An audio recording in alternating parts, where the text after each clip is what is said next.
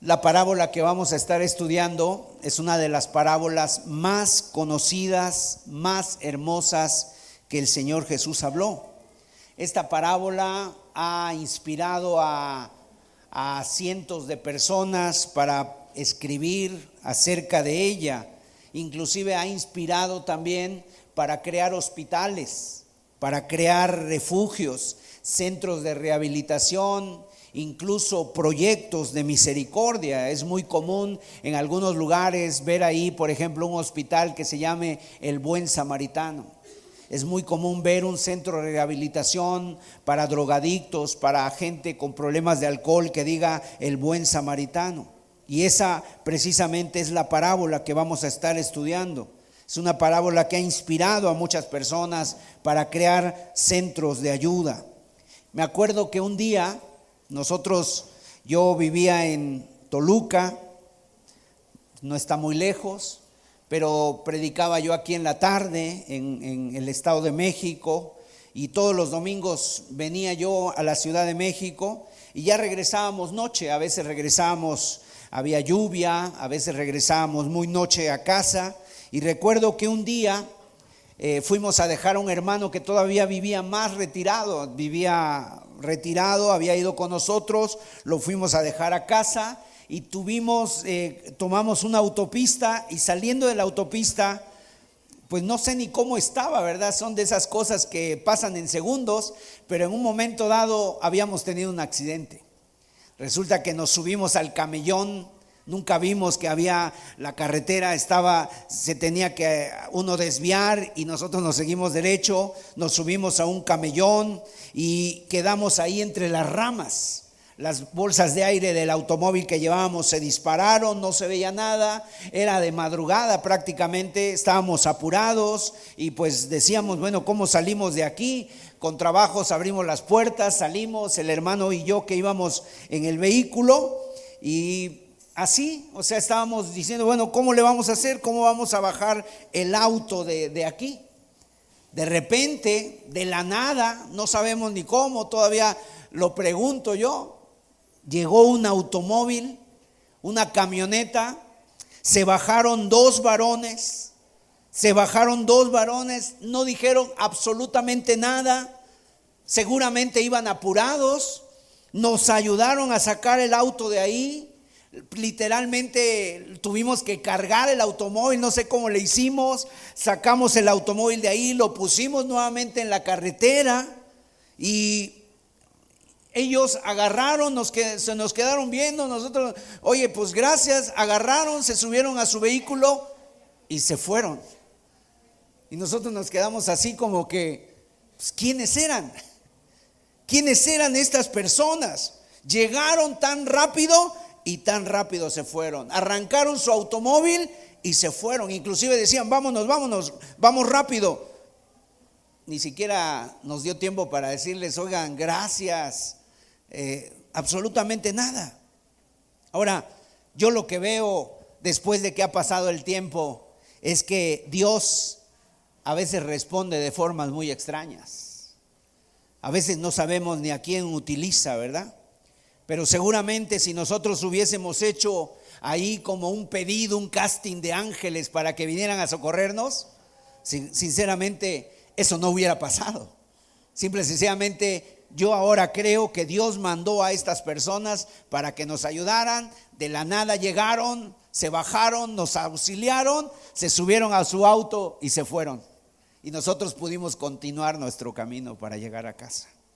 Vamos a ver la parábola sirva esta parábola, sirva este momento para ilustrar lo siguiente. Dice aquí Lucas capítulo 10, versículos 25 al 37. Y he aquí, un intérprete de la ley se levantó y dijo para probarle, Maestro, ¿haciendo qué cosa heredaré la vida eterna? Él le dijo, ¿qué está escrito en la ley? ¿Cómo lees? Aquel respondiendo dijo, amarás al Señor tu Dios con todo tu corazón y con toda tu alma y con todas tus fuerzas y con tu mente y a tu prójimo como a ti mismo. Y le dijo, bien has respondido, haz esto y vivirás. Pero él, queriendo justificarse a sí mismo, dijo a Jesús, ¿y quién es mi prójimo? Respondiendo Jesús dijo, un hombre descendía de Jerusalén a Jericó y cayó en manos de ladrones, los cuales le despojaron e hiriéndole se fueron, dejándole medio muerto. Aconteció que descendió un sacerdote por aquel camino y viéndole pasó de largo. Asimismo, un levita, llegando cerca de aquel lugar y viéndole, pasó de largo. Pero un samaritano que iba de camino vino cerca de él y viéndole fue movido a misericordia y acercándose vendó sus heridas, echándoles aceite y vino, poniéndole en su cabalgadura, lo llevó al mesón y cuidó de él. Otro día al partir sacó dos denarios, los dio al mesonero y le dijo, cuídamele y todo lo que gastes de más, yo te lo pagaré cuando regrese. ¿Quién pues de estos tres te parece que fue el prójimo del que cayó en manos de los ladrones? Él dijo, el que usó de misericordia con él. Entonces Jesús le dijo, ve y haz tú lo mismo. Qué impresionante pasaje acabamos de leer. Estamos, Jesús, estamos en un momento donde Jesús está predicando. Hay una gran multitud. Personas se acercaban para escuchar los dichos de su boca todas las enseñanzas que salían de sus labios. Yo creo, mis amados hermanos, que no ha habido en la historia de la humanidad un hombre tan espectacular como Jesús a la hora de anunciar y de proclamar el Evangelio. No ha habido predicador que se le iguale, no ha habido persona más elocuente que él, de una manera muy didáctica, muy sencilla, pero muy profunda, él declaraba las, las verdades de Dios. Él tenía algo que nosotros no tenemos, él tenía algo que, algo muy especial que atraía a las personas. No era una teología, no era una teoría, sino que seguramente había un brillo en sus ojos especial de Jesús a la hora de hablar. Él cuando hablaba literalmente desprendía amor de su amor, brotaba de él, algo sobrenatural que él tenía, Dios hecho hombre, que todas las personas se acercaban y quedaban sorprendidas y aún las respuestas que les daba los dejaba literalmente con la boca cerrada, sin, sin argumentos, sin justificación sin, que, sin tener nada más que decir. Y en esta ocasión dice la escritura que un intérprete de la ley, es decir, un, uno, uno de los estudiosos de la Biblia, se le acerca para hacerle la pregunta que todo ser humano tiene que realizarse en su vida. Yo creo que un día cada uno de nosotros, a lo mejor ya hay personas aquí que se la han hecho, ya han tenido la respuesta y este hombre le hace la pregunta perfecta. ¿Qué haciendo qué cosa voy a heredar la vida eterna. O sea, ¿cómo le hago para tener la vida eterna? Es algo que todo ser humano se tiene que preguntar. Sin embargo, este hombre hacía una buena pregunta, pero sus intenciones no eran las correctas. Sus intenciones eran malas. Este hombre era uno de los, de los religiosos de aquel entonces. Se acercó con una buena pregunta, pero su corazón no era recto, un corazón perverso. Se acercó para tentarle, para probarle, para pillarle a Jesús, a ver qué le iba a contestar, qué me va a responder este maestro, a ver qué me va a responder Jesús. Y Jesús, mis amados, le responde este hombre como un buen maestro de su tiempo, como un buen judío, responde con otra pregunta. No le responde, mira, tienes que hacer esto, tienes que hacer aquello, sino que le responde con otra pregunta. Y inclusive siempre Jesús, y eso es lo que debemos nosotros tener presente en nuestra vida, que cuando te pregunten a ti, Jesús contestaba, ¿qué dice la escritura? No lo que digo yo, no lo que pienso yo, sino qué dice la escritura, qué dice la palabra de Dios, qué dice la ley. Y entonces este hombre continuó con otra pregunta porque él dice el texto, quería justificarse a sí mismo, quiere demostrarse a sí mismo que está cumpliendo con estos mandamientos y entonces la pregunta que le hace es, bueno, ¿y quién es mi prójimo? ¿Y quién es mi prójimo? Este hombre como que se hace que no sabe, se quiere salir por la tangente, quiere de, quiere de alguna manera pensar que es ignorante. Y entonces a lo mejor él pensaba, yo creo que Jesús me va a decir que mi prójimo es mi esposa, mi, mi, prójimo es mis hijos, mi prójimo es mi padre, mis hermanos. Y entonces si él me dice que mi prójimo es mi mamá, es mi papá, es mi hermano, mi esposa, mis hijos, entonces yo le podré decir en este momento, estoy cumpliendo literalmente la ley. Gracias Jesús, gracias Jesús, estoy cumpliendo la ley. Pero entonces la pregunta, ¿quién es mi prójimo? Jesús es cuando empieza a describir esta parábola, esta situación que todos los oyentes conocen porque tienen en su mente ubicada cada una de las partes que Jesús va a narrar en esta parábola. Seguramente tú te la sabes, la has escuchado antes. Así que permíteme brevemente que te explique lo que Jesús le está diciendo a los oyentes. Y aquí empieza a narrar la parábola y es a lo que yo quiero referirme en esta mañana. Jesús le dijo a este hombre, un hombre descendía de Jerusalén.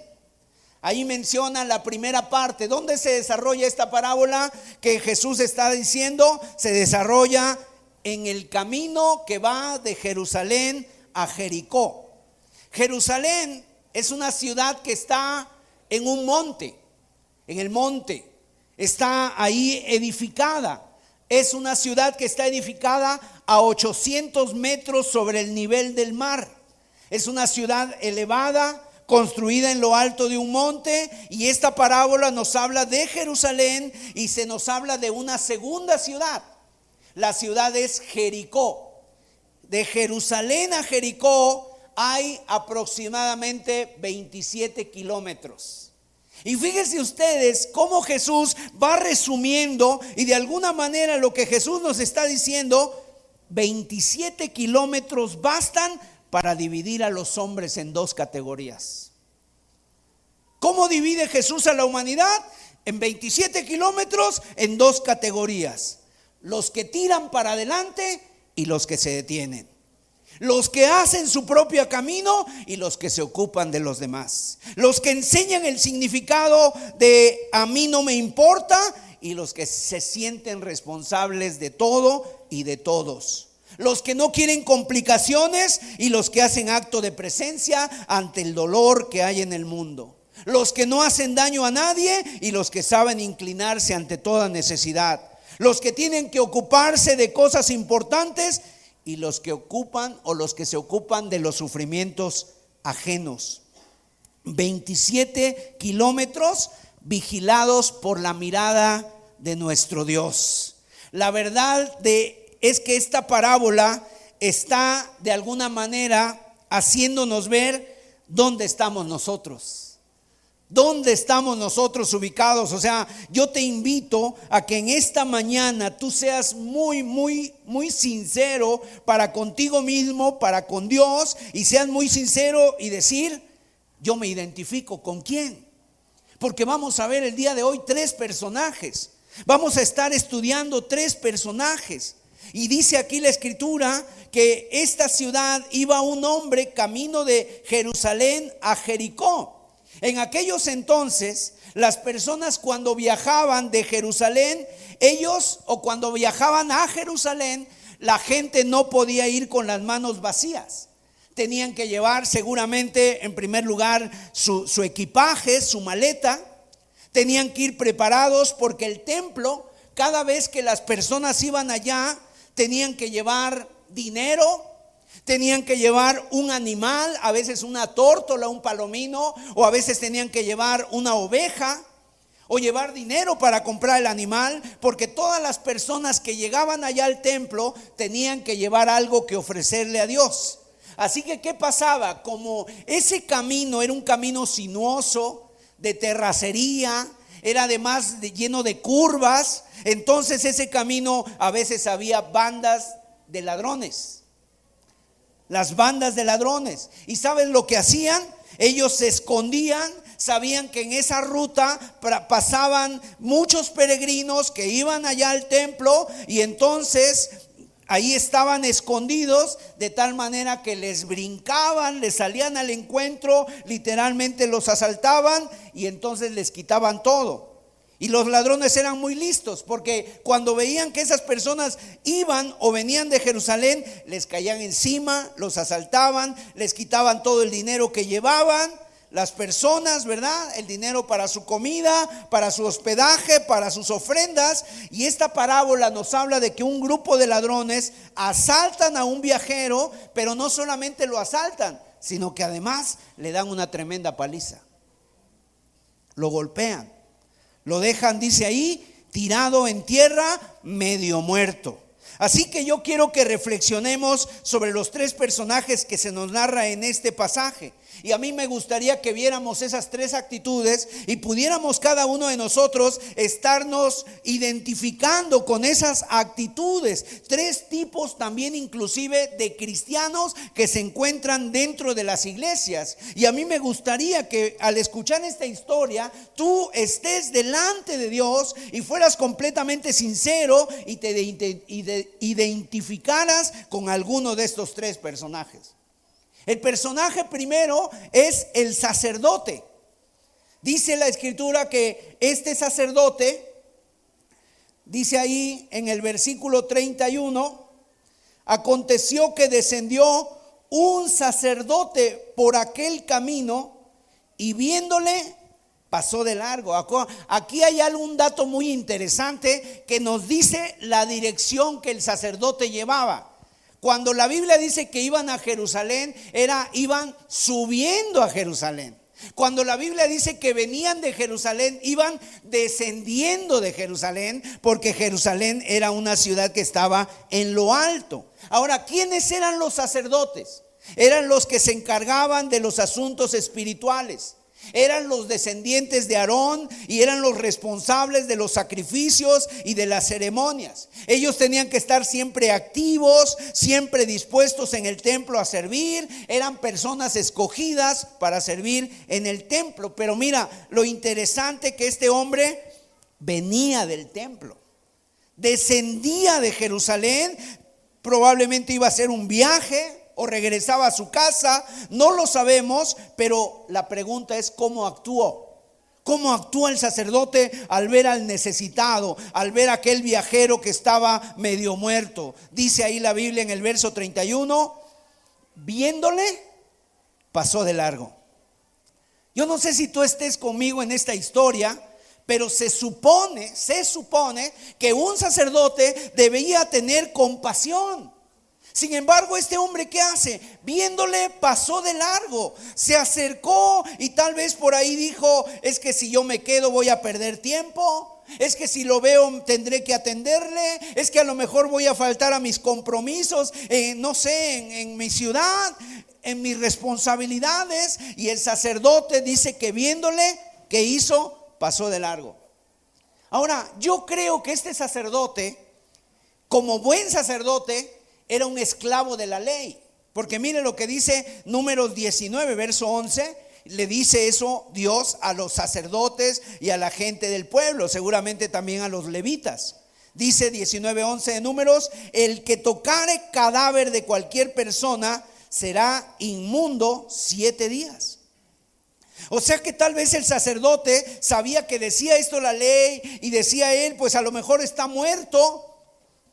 Si lo toco voy a ser inmundo, me voy a quedar inmundo siete días. Y entonces él era esclavo de la ley más que de la gracia. A él le importaba más su responsabilidad que el servicio que pudiera dar a su prójimo. A él le importaba más su nombre en el templo que atender a las necesidades. Le importaba más el templo, la liturgia, el, presentar las, las ofrendas que el poder ayudar a un pobre viajero que habían asaltado. ¿A quién representa este sacerdote? Este sacerdote representa a todos aquellos cristianos que simple y sencillamente tienen una vida religiosa. una vida religiosa. Yo pienso, y permítanme que se los diga así de claro, que muchas veces nuestras iglesias, el cristianismo el día de hoy, está lleno de sacerdotes. De personas que solamente quieren el culto, la emoción, el tener el evento, sentir la presencia de Dios, cosas para mí, sentir bonito, pero cuando ven la necesidad a su alrededor, ¿qué hacen? Lo ven y pasan de largo. O sea, qué poco sentido entonces tiene el venir a, buscar a Dios, el venir a escuchar la palabra de Dios cuando de repente salimos y vemos que alrededor de nuestra vida hay personas que están sufriendo, hay personas que están muriendo, hay personas que están siendo afectadas. Eh, emocionalmente y pasamos de largo. Qué poco sentido tiene el cristianismo y decir que nosotros amamos a Jesús y que somos 100% de Jesús cuando tú ves la necesidad a tu alrededor, pero solamente piensas en ti. ¿Qué, qué, qué caso tiene? Mira, hermano que me estás escuchando, Cuídate de no caer en la indiferencia. Cuídate de no caer en la indiferencia. ¿Sabes? ¿Por qué? Porque la indiferencia produce insensibilidad. Cuando somos insensibles, somos indiferentes. Normalmente cuando tú y yo, mira, ponemos las noticias, de repente hay noticias que nos impactan. Hace unos meses atrás salió una noticia aquí impactante en la Ciudad de México, que de repente una persona que estaba pasando por una fuerte depresión y estaba pensando en el suicidio, llegó ante los pasillos del metro y él se quería aventar, pero ¿sabes qué? Aventó a una joven que estaba ahí. Aventó a una joven y lamentablemente la joven muere. Muere la joven, tal vez no tenía nada que ver, sueños, tenía tal vez proyectos, no sé, pero cuando nosotros vemos noticias así, de repente estamos viendo la noticia, ah, qué triste, y, seguimos con nuestra vida, ¿verdad? Seguimos con nuestra vida, o sea, seguimos ahí con nuestras, con nuestras cosas, ¿sabes? Estamos viviendo en una generación que estamos cayendo en el error de ser insensibles, de ser indiferentes. Nuestros ojos están viendo diariamente cosas que superan la ficción, noticias que están que sorprenden. Vemos las noticias, nos produce tristeza un momento, pero a los cinco minutos estamos diciendo, pásame la salsa para los tacos, pásame la quecha para la hamburguesa, eh, quiero echarle más queso a mis papas y al día siguiente nos olvidamos. Nuestras redes sociales ponemos ahí, a lo mejor hay que orar por tal persona y algunos oramos, pero al día siguiente, mientras no me toca a mí, mientras no sea mi caso, mientras yo no lo esté viviendo en mi carne, pues paso de largo. Y yo no sé qué pensará el Señor cuando vea una generación de creyentes que son indiferentes, que son insensibles a la necesidad que está a nuestro alrededor. ¿Cuántas personas de veras el día de hoy, mira mis amados, cuando ven una necesidad, cuando ven una situación de una persona que está sufriendo, ¿qué es lo que hacen en lugar de ayudar? No, yo no me meto en el problema, no me vayan a involucrar y entonces mejor a veces algunos lo que hacen es sacan su celular, graban el en vivo y entonces hasta dicen, mira, aquí estoy yo transmitiendo en vivo esta gran noticia de una persona que está sufriendo. En los Estados Unidos hace unos años, ¿sabes qué pasó? Que un hombre murió delante de mucha gente en una de las avenidas más importantes de Nueva York. Murió ahí una persona, estuvo tirado, pasaron miles de personas a su lado, nadie le dio ayuda. Nadie le dio ayuda. Salió en las noticias, lo grabaron en sus redes sociales, lo subieron con sus selfies. Ahí mira lo que está pasando en Nueva York. Qué triste, qué lamentable. Pero nadie le dio ayuda a ese moribundo, mis amados. Precisamente esa situación, o sea, la pregunta para nosotros cuál es, ¿eres tú un sacerdote evangélico solamente? ¿Eres tú un sacerdote que, que solamente quieres cosas para ti? ¿Alrededor de ti la necesidad que está pasando te toca o solamente pasas de largo? pasas de largo. Mira, la verdad es que el día de hoy, ¿cuántas personas el día de hoy solamente lo que quieren es estar en la foto? Y hay personas que a lo mejor están sufriendo a tu alrededor y tú no te das ni cuenta. Hay familias que están sufriendo, hay jóvenes que están sufriendo, porque eso no te lo muestran las redes sociales. Las redes sociales muestran a los jóvenes, ¿verdad? Comiendo en los restaurantes, divirtiéndose, pero las redes sociales no te muestran la tristeza que hay en sus cuartos, la depresión por la que están pasando, no te muestran a la mujer que está llorando en silencio allí en su recámara y que a lo mejor su red social está llena de amigos. El sacerdote dice ahí que descendía. Descendía, ¿qué quiere decir? Venía de Jerusalén venía de ofrecer sacrificios, venía de haber tenido un encuentro con Jehová, venía de estar con el Eterno, con el Adonai, con el Elohim, y era un momento espectacular que a lo mejor había tenido, su servicio lo había dado en la presencia de Dios, pero cuando salió y vio al necesitado, pasó de largo. Vio la necesidad y pasó de largo. Mis amados, que no nos pase a nosotros, que saliendo de este salón, ¿verdad? Tú veas la necesidad de alguien y pases de largo. Qué poco sentido tendría estar aquí diciéndole al Señor, Señor, yo estoy loco por ti, mi vida pondré por ti, Señor. Y saliendo de aquí, no veamos la necesidad y la miseria que nos rodea. No seamos capaces nosotros de poder ir a visitar a alguna persona enferma, a lo mejor a nuestros propios familiares que están pasando por una necesidad, la mamá, el papá que ya está grande y a lo mejor no tiene dinero para medicina. Creo que esta tarde, mis amados, nosotros debiéramos reflexionar. La Biblia dice que Jesús miraba a las personas y cuando él veía a las personas, él tenía compasión de ellas. ¿Sabes tú que los milagros de Jesús, muchos de ellos no fueron porque él pudiera hacer milagros, sino que fueron movidos por la compasión? Por la compasión alimentó a las multitudes. Por la compasión sanó al leproso. La Biblia dice que cuando vino un leproso y le dijo a Jesús, ¿qué quieres? Quiero ser limpio.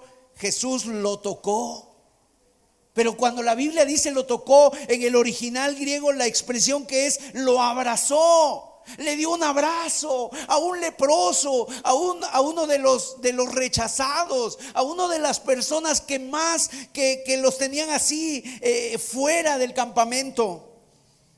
Qué incoherencias venir a un lugar como esto a oír de Dios, decir que Dios es amor y seguir siendo indiferentes. Qué incoherencia habría en nuestros corazones. Serían como, seríamos como el sacerdote que solamente queríamos cosas para nosotros, que buscamos y que no y que no busquemos realmente lo que el Señor quiere de nosotros. Mis amados hermanos, que el Señor nos llene a nosotros, que no seamos indiferentes.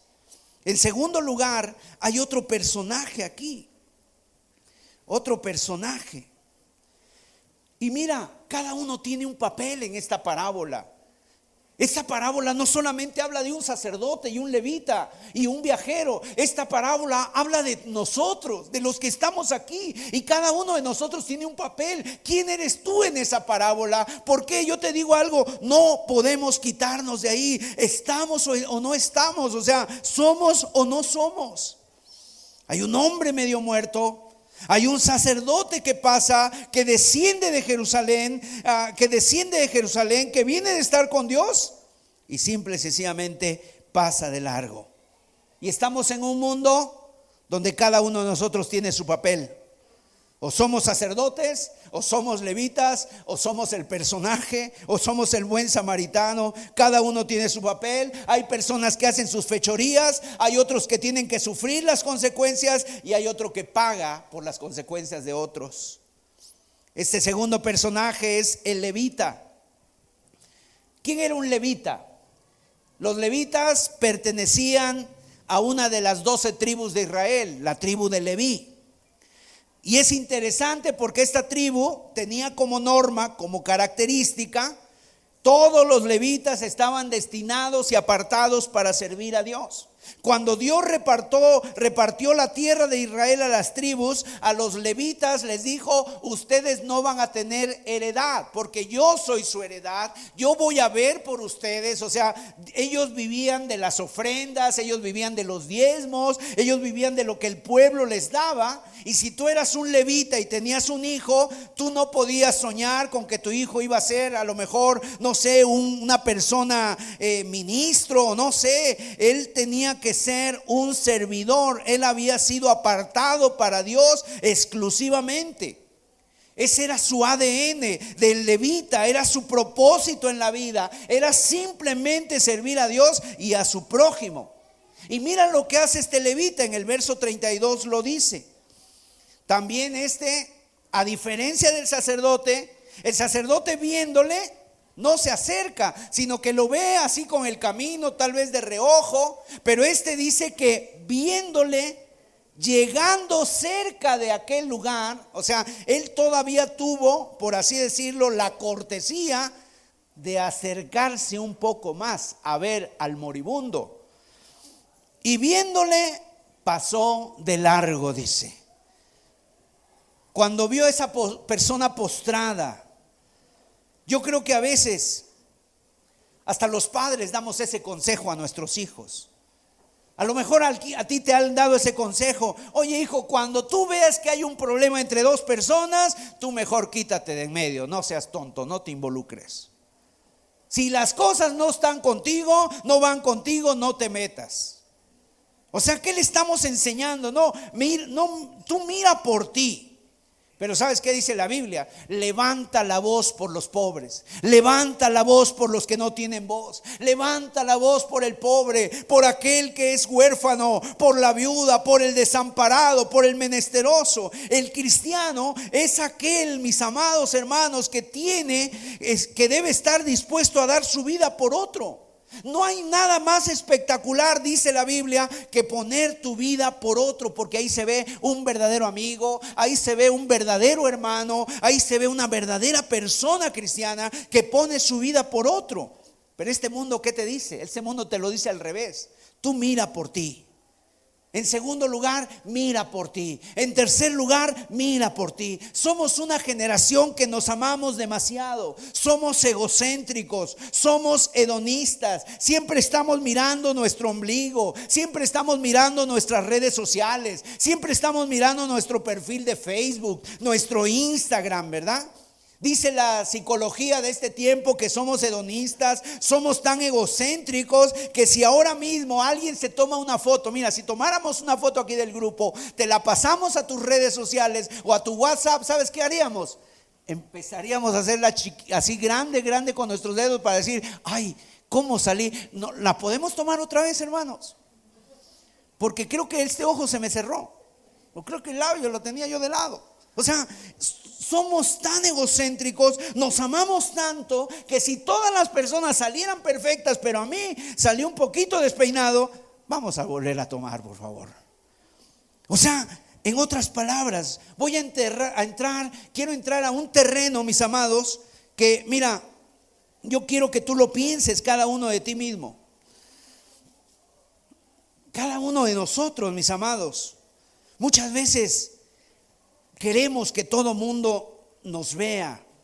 Una apariencia. Cuando estamos cuando estamos pasándola bien. Queremos que todo mundo vea lo felices que somos, lo felices que estamos, lo tan bien que nos la pasamos. Queremos que todo mundo se entere de, las cosas que hacemos. Y no solamente los jóvenes, sino también los adultos. También los adultos. De veras, queremos que todos se enteren que nos la estamos pasando bien y hoy Nadie quiere involucrarse. Por eso vivimos en una sociedad tan superficial que hay gente que literalmente se está muriendo, literalmente está llorando, está sufriendo en sus mismas casas, con sus padres durmiendo al lado suyo. Están ahí pasando por unas depresiones y no importa que sean influencers, no importa que sean jóvenes, que vayan a la escuela y tengan miles de amigos, están pasando por una situación, se están metiendo en unos hoyos tan tan grandes, tan oscuros, y no hay que se dé cuenta.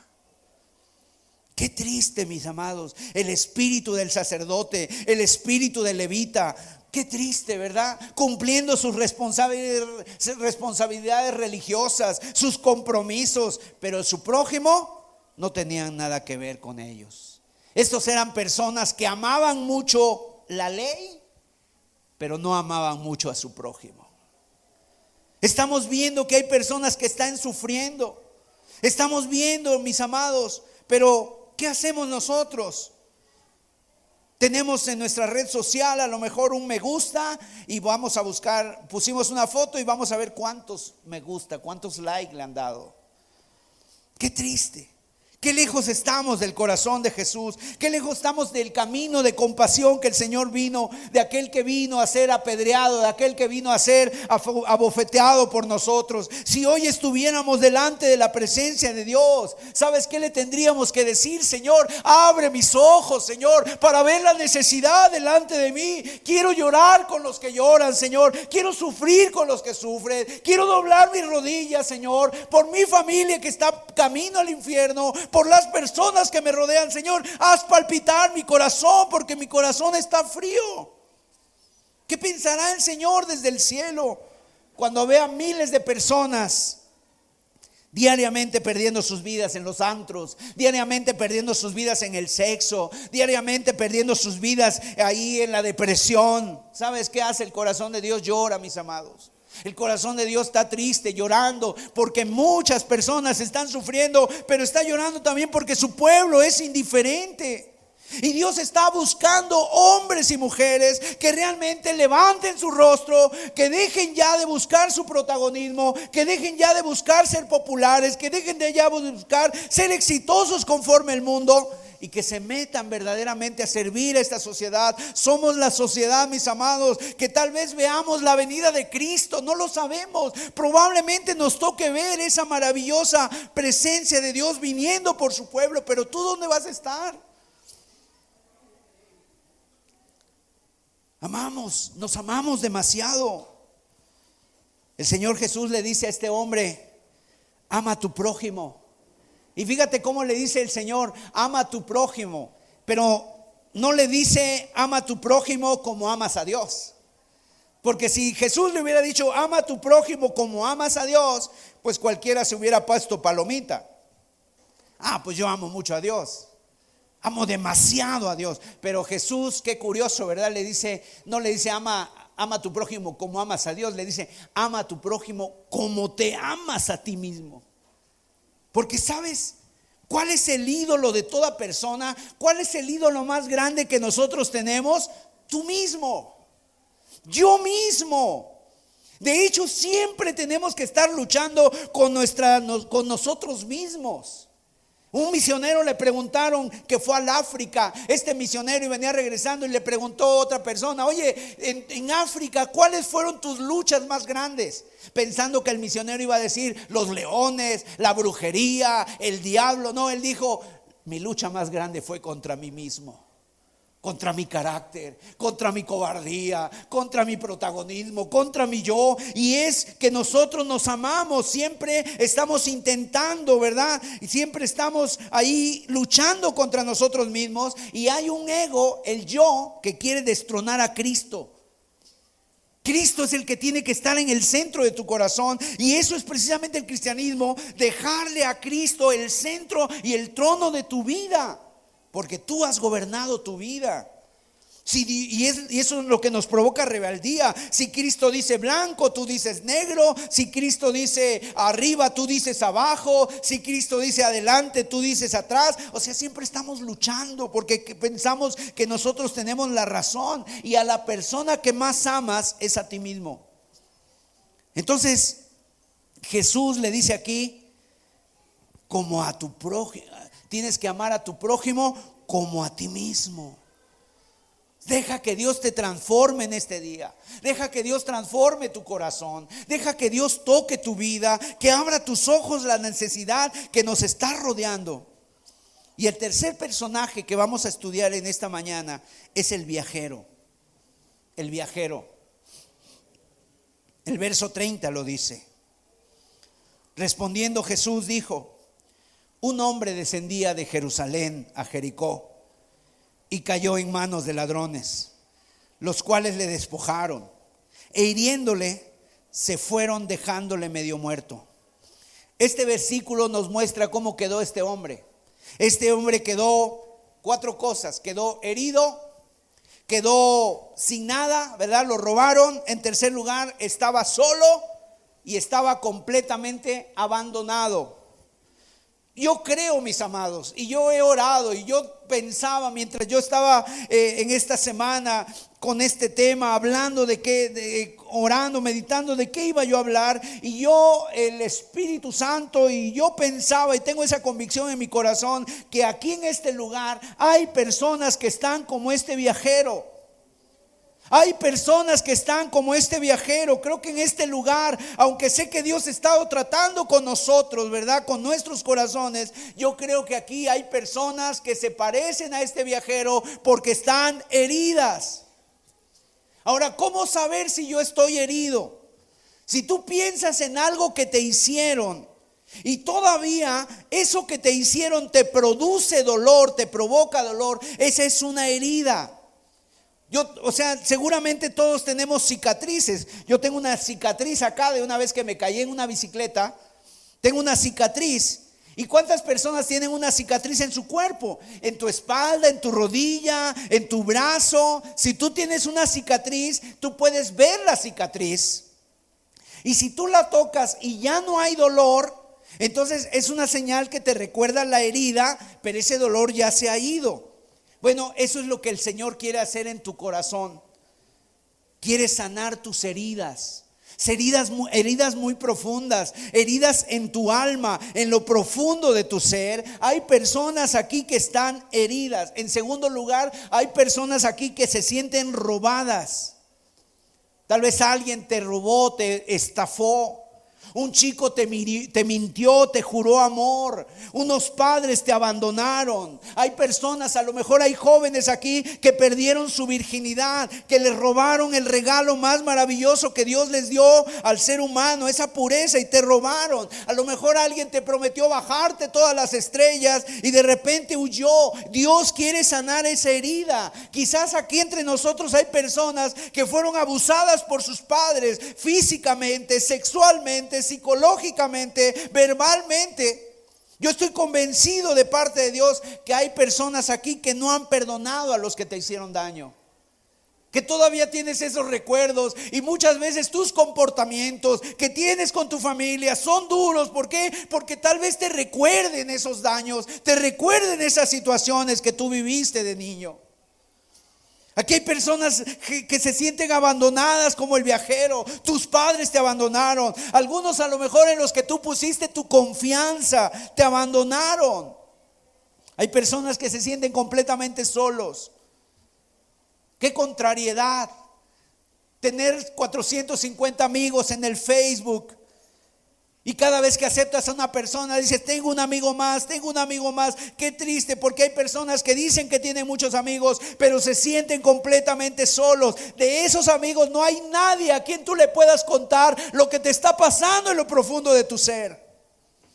No, le, no hay nadie a quien le, tú le puedas decir tu dolor. Estoy convencido de que Dios quiere sanar cosas en este día. Que de parte de Dios, aquí hay personas que tienen heridas. Y yo te animo en el nombre de Jesús. Si tú estás aquí así, que tú empieces a pensar en tu corazón. Si hay algo que te produce dolor, si hay algo que te produce todavía ese conflicto en tu vida, entonces tú háblalo. Dios, Cristo Jesús quiere sanarte en este día. Yo quiero que tú regreses a casa con esa herida sanada, con aceite de parte de Dios en esa herida. Que tú quieras abrazar y decirle a esa persona que te dañó y que todavía está viva, vayas y le digas, te perdono, te perdono por el daño que me hiciste. Lo he logrado vencer porque Cristo me ayudó, porque Cristo me hizo libre. Aquella persona que te golpeó, aquella persona que te abandonó, que tú digas, yo no puedo, pero todo lo puedo en Cristo que me fortalece. Eso es lo que Dios quiere. Miren, si pudiéramos hacer esta dinámica, aquellos y que yo y que pudiéramos decir, aquellos que nunca han sido lastimados, por favor pónganse de pie. Aquellos que nunca han sido heridos, por favor pónganse de pie. Yo creo que no habría ninguna persona. Yo mismo me tendría que sentar. Porque todos hemos sido heridos. Alguna vez por un padre, por una madre, por un maestro, por un hermano, por un amigo, por un jefe, por un compañero de trabajo, todos hemos sido lastimados. Pero lo cierto es que cuando venimos delante del Señor, nos ponemos a veces la mejor ropa, utilizamos la mejor sonrisa. Si sacáramos una foto, nos seríamos, nos veríamos todos felices sin ningún problema. ¿Por qué? Porque muchas veces nos hemos vuelto expertos en desarrollar la capacidad de esconder, de tapar, de camuflajear. Pero lo cierto es que aquí, en esta congregación, y lo puedo decir con tristeza, hay personas que están sufriendo. Hay personas que están sufriendo la escasez. Hay personas que están sufriendo la incomprensión de su familia. Hay personas que están sufriendo que otros lo estén agrediendo, ya sea de palabra o de hecho. Hay personas que están sufriendo en la escuela el bullying.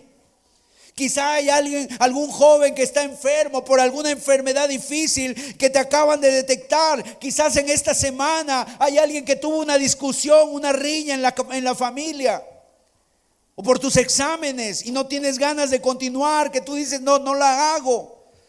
Quizás aquí hay personas que están llorando por dentro, que han tenido algún tropiezo, alguna caída, cristianos que se sienten debilitados. Personas que lucharon mucho por venir aquí el día de hoy, porque están aburridos, agobiados. Personas que han fracasado, que han vivido cargados de fracaso, los que viven en la deslealtad de un esposo, la, la deslealtad de un amigo, los que ven esa deslealtad, los que están viviendo en soledad, te sientes solo, sin nadie, no hay ningún apoyo, el desánimo, el cansancio. Todos tenemos alguna herida. Cosas que nos pasaron en la infancia, cosas que nos pasaron, que son recuerdos, pero que cuando los recuerdas todavía se te hace un nudo de la garganta, te dan ganas de llorar y dices, ¿por qué? Porque todavía está esa herida, así está, está supurando, está todavía fresca. Y, sabes por qué duelen? Por una sencilla razón, porque no han sido sanadas. Mira, déjame decirte que Dios cuando se reveló a su pueblo se reveló con distintos nombres. Vamos a ver Éxodo 15, 26.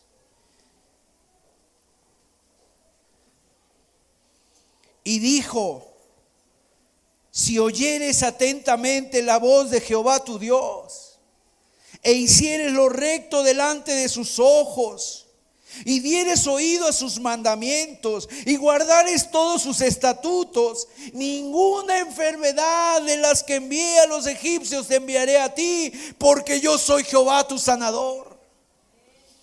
Yo soy Jehová tu sanador. Lo que podemos proclamar en este día, mis amados, es que Dios es tu sanador. Él puede y quiere sanar tu herida profunda. Él lo puede hacer porque Él es Jehová, tu sanador. ¿Tú lo crees? Salmo 147, verso 3. Él sana a los quebrantados de corazón y venda sus heridas. Dios sanó las heridas de los que habían perdido toda esperanza. Y lo primero que yo quiero decirte es no pierdas la esperanza. No importa cuánto hace que lleva esa herida, que ya a lo mejor hasta piensas que ya es parte de tu vida esa herida, porque te sigue doliendo, te sigue condicionando, te sigue limitando. Pero quiero decirte que en esta mañana hemos venido al Dios nuestro sanador. Al Dios nuestro sanador. Quizá alguien aquí no estaba en la agenda de sus padres, pero yo quiero decirte, aunque no estabas en la agenda de tus padres, estabas en la agenda de Dios. Quizá tu madre y tu, tu padre te decían, ya no te querían tener, pero Dios quiso que tú estuvieras aquí, porque de Él viene la vida. Y quiero decirte, mis amados, con toda franqueza, que yo estoy convencido que las iglesias están llenas de personas heridas de personas que camuflan esas heridas con una sonrisa superficial, pero el Señor viene y abre el corazón y sabe lo que hay dentro, esa herida que está abierta y el Señor es capaz de poner ese aceite que sane las heridas, es capaz de vendarte, de tomarte en sus brazos y llevarte a su mesón como lo hizo con este hombre. Que se sienten como este viajero, herido, robado, abandonado, solo.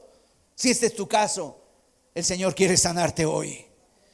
El Señor quiere hacer algo más. Quiere sanarte. Y verdaderamente cuando tú perdonas, cuando tú eres libre de esa herida, Tú eres capaz de perdonar, eres capaz inclusive de abrazar, de poder decir con libertad, gracias Señor, porque tú me has hecho libre. Tú me has hecho libre. Miren, continuamos con esta historia. En esta historia, de veras, Dios no quiere que vivamos una espiritualidad de domingo. Dios quiere que constantemente seamos movidos si nos dejamos llevar por el Espíritu Santo, por lo que está haciendo, Dios quiere que tú te conectes con Él, que tengas esa intimidad con Él, para que tú puedas disfrutar de esa vida de Dios. El sacerdote pasó de largo. El levita pasó de largo. Pero dice aquí la escritura, vino un tercer, un cuarto personaje, el buen samaritano versículo 33.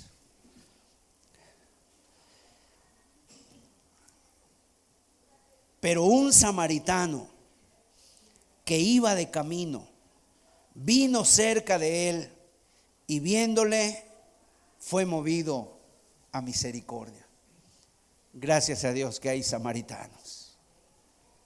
Y Dios quiere que tú seas uno de ellos. Ese samaritano es un ejemplo de lo que significa tener misericordia. Es un ejemplo de lo que significa amar al prójimo. Y déjame decirte que Dios con esto, Jesús con esto les estaba dando una cachetada con guante blanco a los religiosos. Porque los samaritanos eran las personas más odiadas por los judíos. Es más, los samaritanos les llamaban a los, judíos, a los, los judíos le llamaban a los samaritanos perros. Les llamaban perros, o sea, te doy gracias porque no soy como este perro, decían. Se, referían a los samaritanos. Y fíjense ustedes cómo lo hace el Señor Jesús. Pone de ejemplo no al sacerdote, que es ejemplo de religión, no al levita, sino al samaritano, aquel que supuestamente es odiado, aquel que supuestamente no es digno ni siquiera de llamarle hermano. Qué contraste con lo que hicieron los otros, lo que hace este hombre con esos hombres religiosos. Aquellos pasaron lejos, tan lejos como pudieron. Y tal vez no fueron más lejos porque había a lo mejor un acantilado, pero si hubieran podido, se hubieran ido hasta el otro extremo. Pero este samaritano, ¿qué es lo que hace? Lo ve, se acerca, va a donde está eh, él, lo pone en sus brazos, lo toma, o sea, ve si todavía respira, ve que todavía respira, examina sus heridas. Y a mí me encanta la Biblia porque cada vez que aparecen esos peros, fíjate, lo que dice el versículo 33 empieza con un pero. Y déjame decirte que cuando, cuando aparece un pero en la Biblia, todo cambia.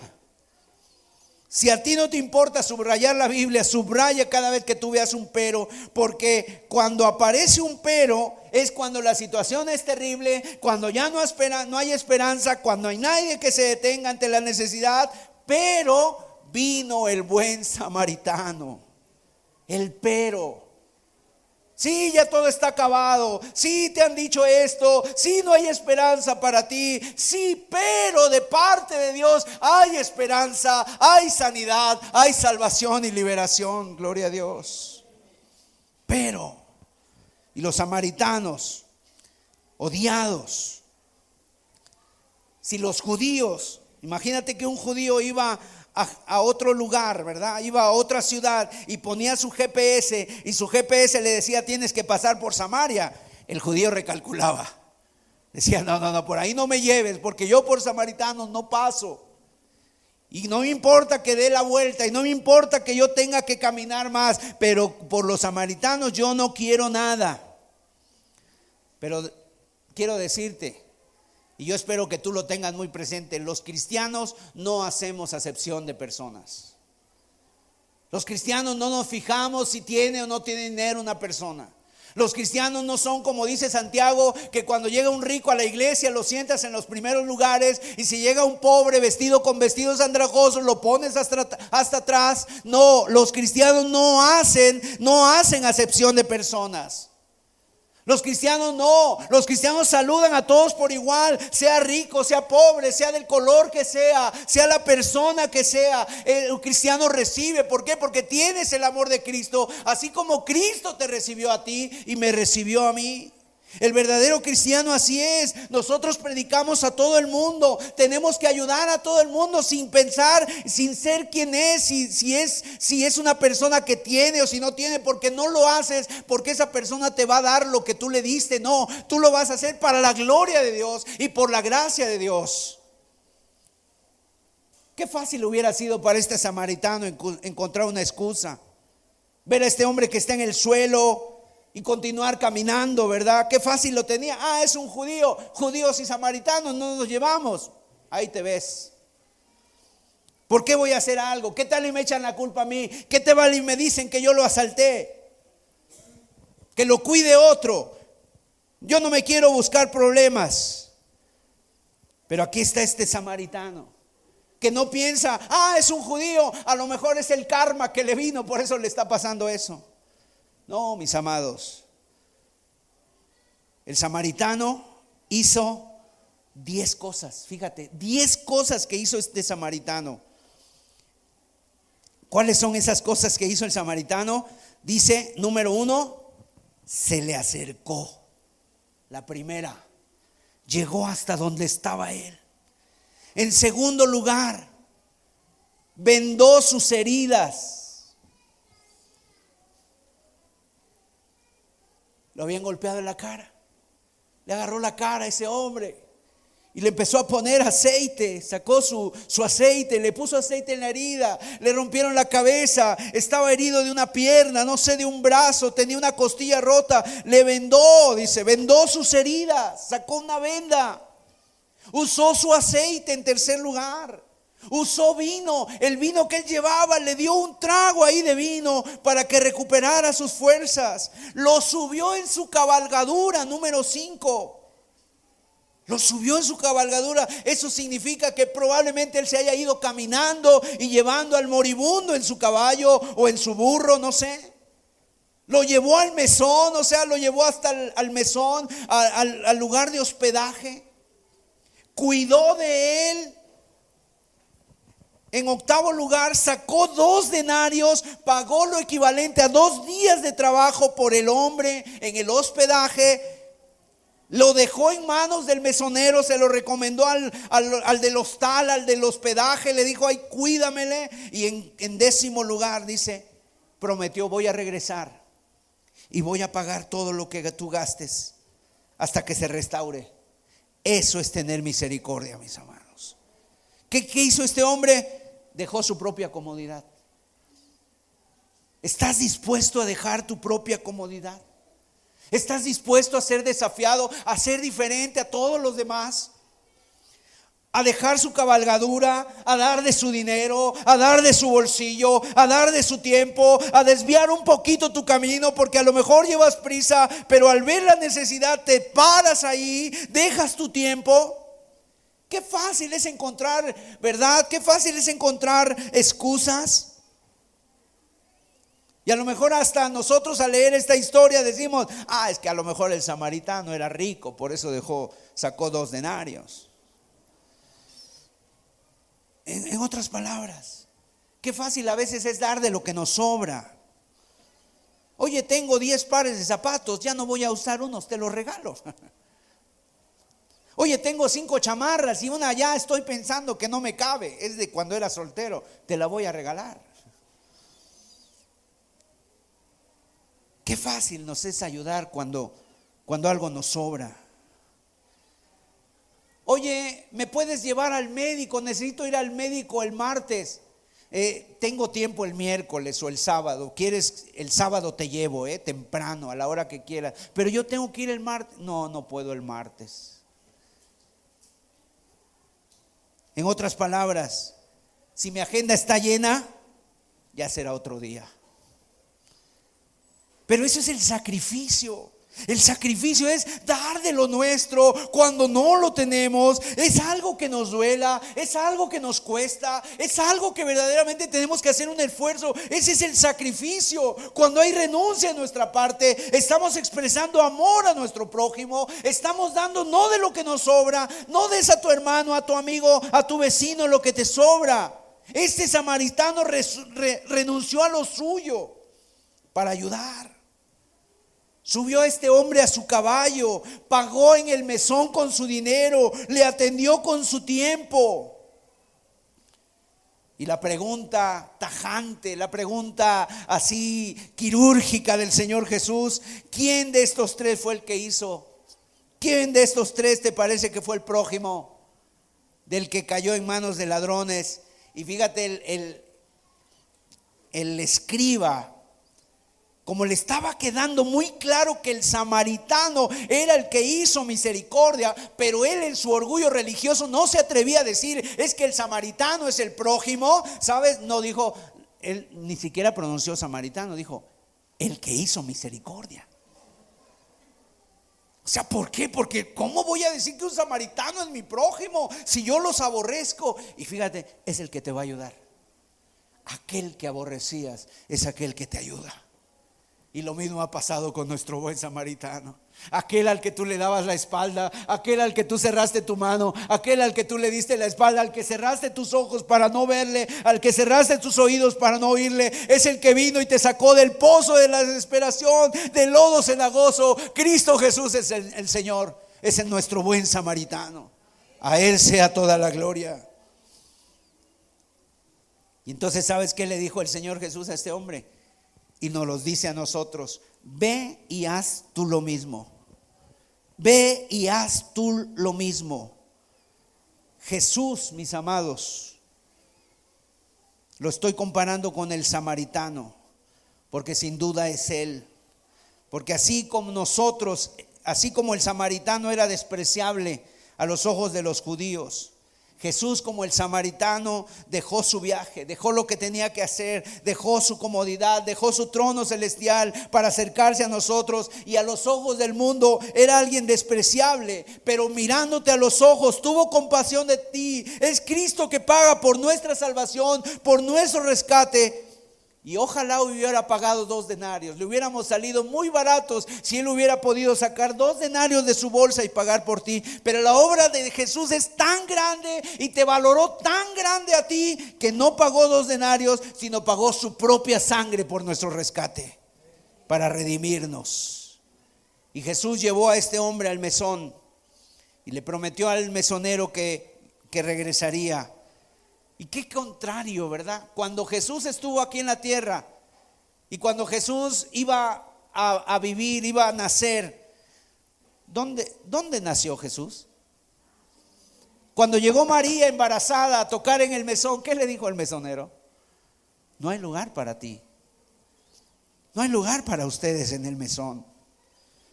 Y sabes una cosa, Cristo no tuvo lugar en el mesón pero está preparando un lugar en el, mesón, en el mesón celestial para nosotros. Él dijo, no teman, no tengan miedo, en el lugar donde yo estoy, ustedes también estarán. Voy pues a preparar lugar para vosotros. Es una historia fascinante. Es hermoso ver cuando el Señor explica esta parábola y nos deja sin palabras. La parábola nos está diciendo, este hombre de cómo lo atendió, ¿verdad? ¿Dónde acaba esta parábola? Esta parábola acaba así, amados, con un hombre medio muerto, recuperándose de sus heridas en un mesón que él no ha pagado, con unos vendajes que él no se puso, con una cena que él no pagó, vistiendo un manto que él no ha comprado y esperando a aquel que todo lo ha hecho y todo lo ha pagado y espera con ansia y la pregunta es al mesonero, ¿cuándo dijo que volvería? Él dijo que volvería pronto y nuestro Señor regresará pronto, mis amados. Mientras tanto, ve tú y haz lo mismo. Hay necesitados a tu alrededor. Dile al Señor, abre mis ojos, Dios. Vamos a cerrar nuestros ojos. Vamos a inclinar nuestros rostros.